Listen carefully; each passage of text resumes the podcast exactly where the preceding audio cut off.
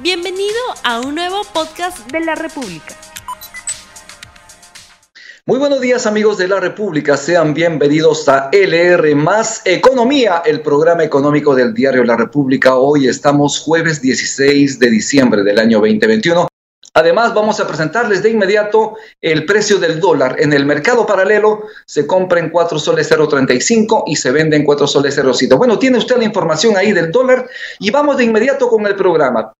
La corrupción no solo es un golpe a la moral y a los principios de un país, es un golpe a la economía de todos los peruanos. Según estimaciones de la Cámara de Comercio de Lima, para el año pasado, las pérdidas económicas debido a la corrupción es de aproximadamente 22 mil millones de soles. Lo repito, 22 mil millones de soles. Y es posible que esta cifra se quede corta. Es una lacra que debe ser combatida en todo ámbito y desde el lado empresarial hay esfuerzos para combatir la corrupción. Sobre esto vamos a hablar hoy con Hernán Lanzara, presidente de la Comisión de Integridad y Lucha contra la Corrupción de la Cámara de Comercio de Lima. Muy buenos días, señor Hernán Lanzara. Muy buenos días, Rumi, y un saludo especial a todos tus seguidores. En principio, ¿qué tanto daño le hace la corrupción a nuestra economía? Mira, Rumi, eh, el daño, como tú ya de alguna manera has expresado con esta cifra impactante, devastadora que, nos has dado, es inmenso.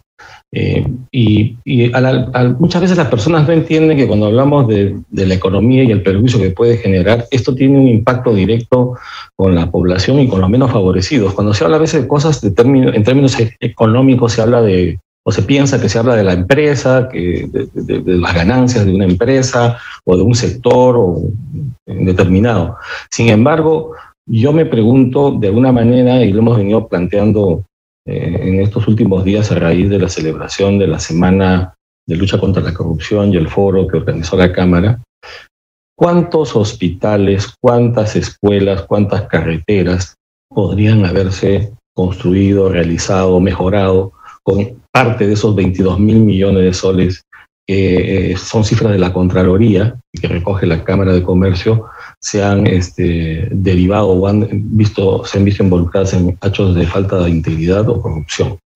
Definitivamente esto mina no solamente la parte, eh, los cimientos de la democracia y la institucionalidad de un país, sino que hace que los eh, actores económicos se vean perjudicados en la medida que, por mucho esfuerzo que pudiesen realizar tratando de cumplir eh, aquellos que lo hacen, que son la mayoría, las formalidades legales, se ven enfrentados con gentes o grupos de gentes interesados que a través del pago de prebendas terminan viéndose beneficiados y perjudicando a, gran parte de, la población y perjudicando en lo que respecta al sector empresarial, a aquellos buenos empresarios. Este país se ha construido también con el aporte de buenos empresarios, de gente que paga sus impuestos, que genera empleo, pero que por la, acción de unos pocos este, realmente termina viéndose estigmatizado y perjudicado.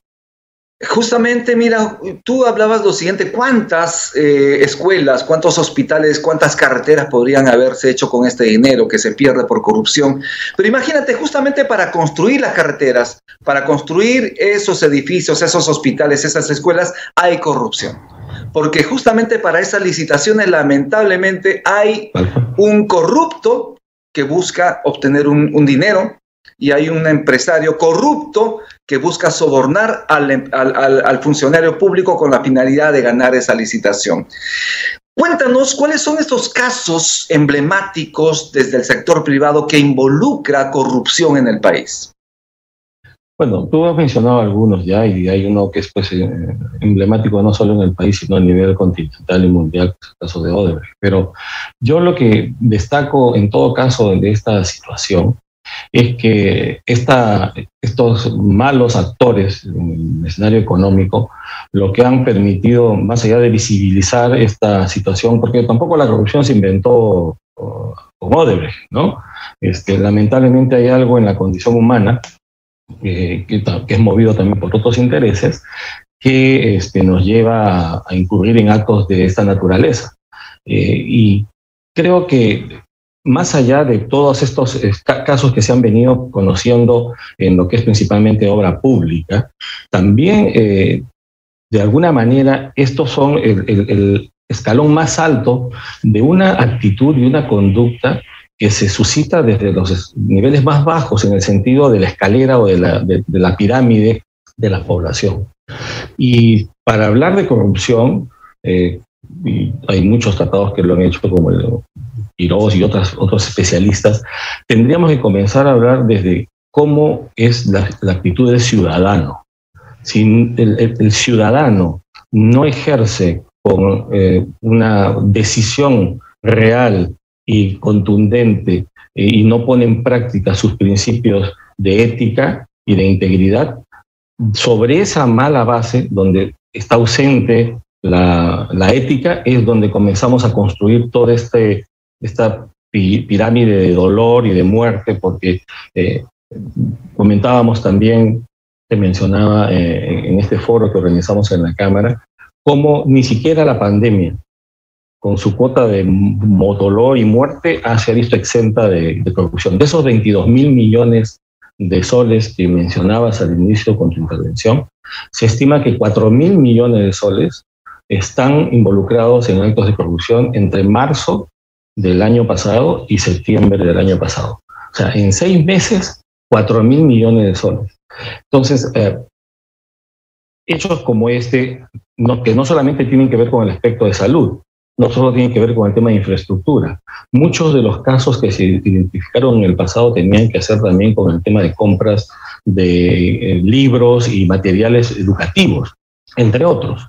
Entonces, lo que yo rescato de la situación que nos ha tocado vivir tan lamentable y que nos ha expuesto al mundo este, con esta esta mala prensa, ¿no? Por, por, la corrupción que ha invadido todos los estratos de la sociedad y por supuesto de la cual también ha habido intervención de gente vinculada al sector empresarial, es que nos permite, reviendo esta situación, tratar de encontrar las soluciones. Y las soluciones son de mediano, corto y largo plazo. Y hacia eso es que creo que debemos eh, concentrarnos y, y trabajar decididamente de la mano con todos los actores de la sociedad nacional. Así es, porque muchas veces se habla de corrupción, de esos casos emblemáticos, de, esas, de, esas, de esos sucesos que salen en las noticias, pero la corrupción también empieza desde esos pequeños actos, ¿no? El soborno al policía, el pago al funcionario para obtener un documento, entre otros. ¿Cuáles son esas señales de acto de corrupción que deben ser atendidos de inmediato y que deben ser denunciados? Mira, Rumi, hace ya varios años, un esfuerzo que viene realizando Transparency International y localmente Proética, eh, se realiza esta encuesta de percepción de la corrupción en el país. Y por supuesto que sale entre los males más importantes que afectan a la sociedad peruana la corrupción, inclusive por encima en algunos casos de la falta de seguridad ciudadana. Pero cuando haces un poco, eh, desmenuzas la información y vas en preguntas más específicas, encuentras que la población, esa misma población que señala que la corrupción es un mal terrible y que causa dolor, muerte y atraso, eh, tiene una permisibilidad frente a actos como, por ejemplo, lo que tú has mencionado, darle una retribución al policía para que te evite una multa, pagarle una, una propina, dicen, o un intercambio a aquel eh, persona que está en la puerta de un hospital y que te permite entrar fuera de hora de visita a los pacientes. Eh, es decir, estos pequeños actos que son de corrupción, de, informalidad, este, no son medidos o no son vistos por la gran mayoría como actos que finalmente minan y que construyen esta imagen de, país y de peruanos corruptos que tenemos actualmente. Eso sumado a esa cultura que tenemos en el Perú de celebrar la viveza criolla. Eh, el, recurseo está, es, bueno. El recurseo eh, permite que las personas puedan encontrar la salida a, alguna situación este, de falta de ingresos o de cualquier otra naturaleza, pero siempre y cuando se realice en los, en los márgenes formales y cumpliendo todas las normas. Pero aquí el recurseo muchas veces está altamente relacionado con la informalidad. Y la informalidad pasa por el tema de no pagar impuestos, evadir responsabilidades de cualquier naturaleza, las coimas que hablábamos, las prebendas, las ayudas para poder obtener un trámite más rápido o para pasarse una cola. Esas cosas, mientras no se interiorice en las familias, en los grupos sociales, que contribuyen de manera muy grave a generar este espacio de tolerancia, y, propiciar la corrupción, no vamos a encontrar una solución. Entonces, generar o construir una cultura de formalidad, de, de formalidad y de integridad contra una cultura de informalidad es lo que nos viene atacando.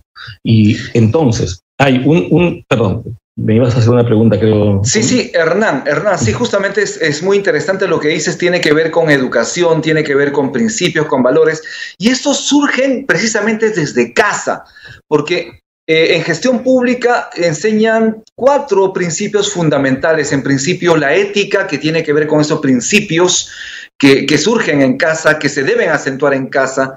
Luego tenemos la eficiencia, que es el uso adecuado de los recursos, ¿no? La eficacia, que es el resultado de, los objetivos, lograr las metas, y la calidad, es decir, que debe ser transversal a, todos. A propósito de ello, ustedes la semana pasada han realizado un foro internacional sobre integridad sobre lucha contra la corrupción organizada por la Cámara de Comercio. ¿A qué conclusiones llegaron ustedes, arribaron ustedes luego de este, de este foro? Obviamente sustentado en estos cuatro elementos importantes, ética, eficiencia, eficacia y calidad. Mira, precisamente la primera conclusión que de las siete a la que arribamos tiene que ver con lo que veníamos conversando, que es la generación de una cultura de integridad o una educación en valores si no se construye, claro, dirán, esa es una solución de largo plazo, pero hay que comenzar, hay que comenzar. O sea, en algún momento hay que hacer el, un, un, un, punto de quiebre para poder, a partir de esto, comenzar a construir. Y en paralelo se podrán hacer y llevar a cabo otras actividades, pero en la medida que no se realice y no se mejore y no se fortalezca los puntos que tienen que ver con los acápites que has mencionado, en la formación de los distintos niveles de educación, desde la básica, inicial, básica, regular y universitaria técnica, no vamos a lograr un cambio de ciudadanía ni vamos a mejorar las condiciones de un Perú para de al tercer centenario. Otro tema que se vio grandemente es el tema de fortalecer o de incentivar la meritocracia. En el Perú se hicieron grandes esfuerzos desde servir para poder lograr generar una carrera eh, pública se sustente precisamente en el mérito y en la calidad, porque eso redunda principalmente eh, o directamente en la calidad de los servicios y de la gestión pública y de los servicios que reciben los ciudadanos. Lamentablemente, por muchos esfuerzos que se han venido haciendo, esto no ha avanzado en la medida que se ha eh, requerido, porque muchas instituciones y muchas instancias un poco se han querido ver este, libres o salir del esquema que proponía servir en general, generar una carrera pública donde había funcionarios que podían servir en distintos aparatos o distintos sectores de la, del quehacer público, eh, y buscando tal vez generar unas islas eh, exentas de esta, supervisión, pero también de este seguimiento y de reconocimiento del funcionar, función de avances y sus méritos. Eh, otro aspecto importantísimo es el de fomentar la transparencia en las organizaciones, y no solo hablo de las organizaciones públicas, este, hablamos de, de todas, de las, de, de las, empresas, las organizaciones académicas, las organizaciones de la sociedad civil, en la medida que transparenten sus procedimientos también estaremos más confiados sobre la gestión que vienen realizando. Y aquí en este aspecto creo que es importante eh, señalar que el ejemplo también, así como todos tenemos que darlo, y lo tiene que dar el Ejecutivo, y los hechos que hemos sido testigos en las últimas semanas sobre determinado tipo de actividades cumplidas por altas autoridades del gobierno, inclusive la presidencia de la República, tienen que mm, encontrar un canal de, de, en que sean transparentes y por otro lado, en la medida que haya responsabilidad, sean investigados. Si no se hace esto, si no hay transparencia y si no se hace un seguimiento adecuado de, las, eh, de los casos que se presentan, en realidad no se incentiva a que la gente a cambie de actitud. ¿no? Por otro lado, eh, hablando de esto de las investigaciones y los, los temas que es necesario seguir, se ha planteado y se ha requerido que haya eh, celeridad en los procesos de investigación y en los procesos de sanción, porque justicia que tarda no es justicia. y, por tanto tampoco se puede este, hablar de construir una cultura de trabajo y de integridad sobre bases en las cuales un caso, un juicio demora años, eh, se terminan hasta falleciendo los involucrados y la sanción nunca llega.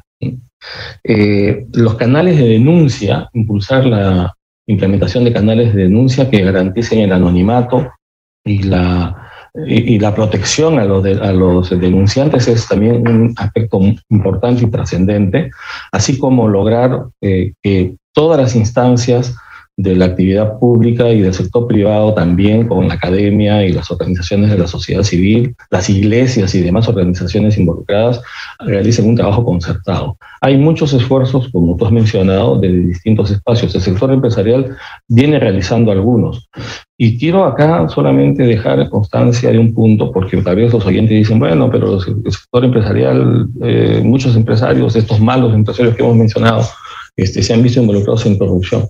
Sí, el sector empresarial, desde los distintos eh, entes representativos, y en este foro participó el presidente de la CONFIEP, el presidente de la Sociedad de Industrias y el presidente de la Cámara de Comercio de Lima, Oscar Caico, mencionó como presidente de CONFIEP que reconocían que había habido actos de falta de integridad y de corrupción y que lo que se estaba buscando precisamente era cómo revertir y cómo incentivar en las empresas eh, eh, una cultura de integridad. Y desde la Cámara, por ejemplo, lo que venimos haciendo es, eh, por un lado, promover los mecanismos de prevención y de adopción por las empresas de mecanismos que permiten asegurar que durante todo su proceso de producción, de adquisiciones y de gestión empresarial no haya, no haya posibilidad de, actos de corrupción y si las hay, que sean debidamente sancionados, pero también, por ejemplo, en lo que se refiere a los procesos que están en ámbito de, arbitraje, tú sabes que la Cámara de Comercio de Lima tiene un importante centro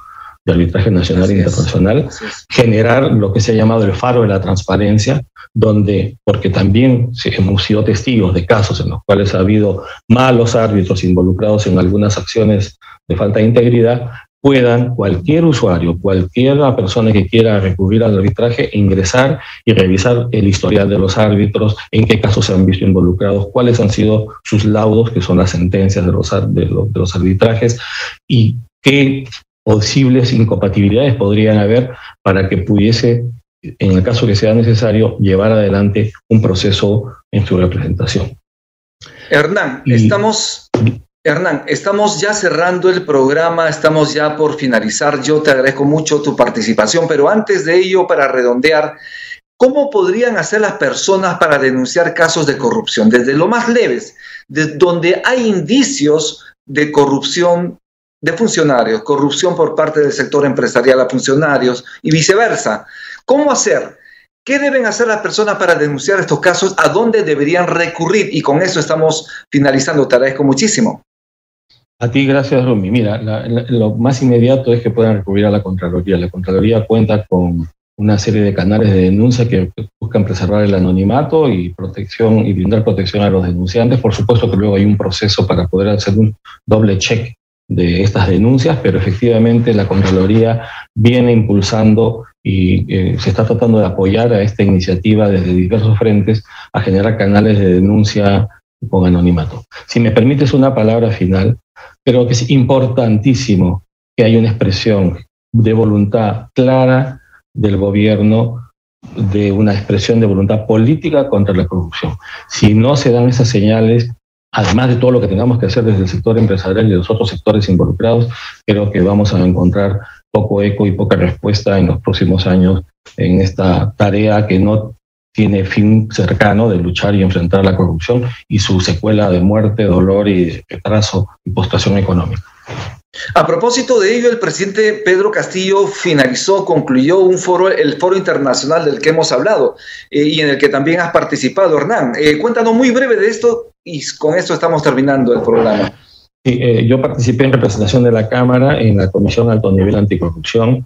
Fue una sesión especial que se llevó a cabo con ocasión de la Semana de la Integridad. El día 9 de diciembre es el día que las Naciones Unidas ha establecido como Día Mundial de Lucha contra la Corrupción. Y, y frente a lo que he pedido y hemos reclamado desde el foro que organizó la Cámara de expresión de voluntad política, al menos quiero destacar que el presidente de la República en esa ceremonia celebrada en el Gran Comedor del Palacio de Gobierno suscribió un decreto junto con la ministra, la primera ministra, la doctora Vilches, de las normas de integridad del Ejecutivo para el año 2022. Yo creo que es un primer paso, pero hay otros muchos más que dar. Eh, estamos seguros que eh, la ministra Vilches y el presidente estarán trabajando seriamente para poder seguir dando estas señales que se requieren este, a, la comunidad, como también necesitamos que haya señales claras sobre hacia dónde se afunda la, economía del país, porque los últimos acontecimientos en otros espacios nos están complicando la, el futuro, no nuestro, ya no, ya no de nosotros, de nuestros hijos y nuestros nietos.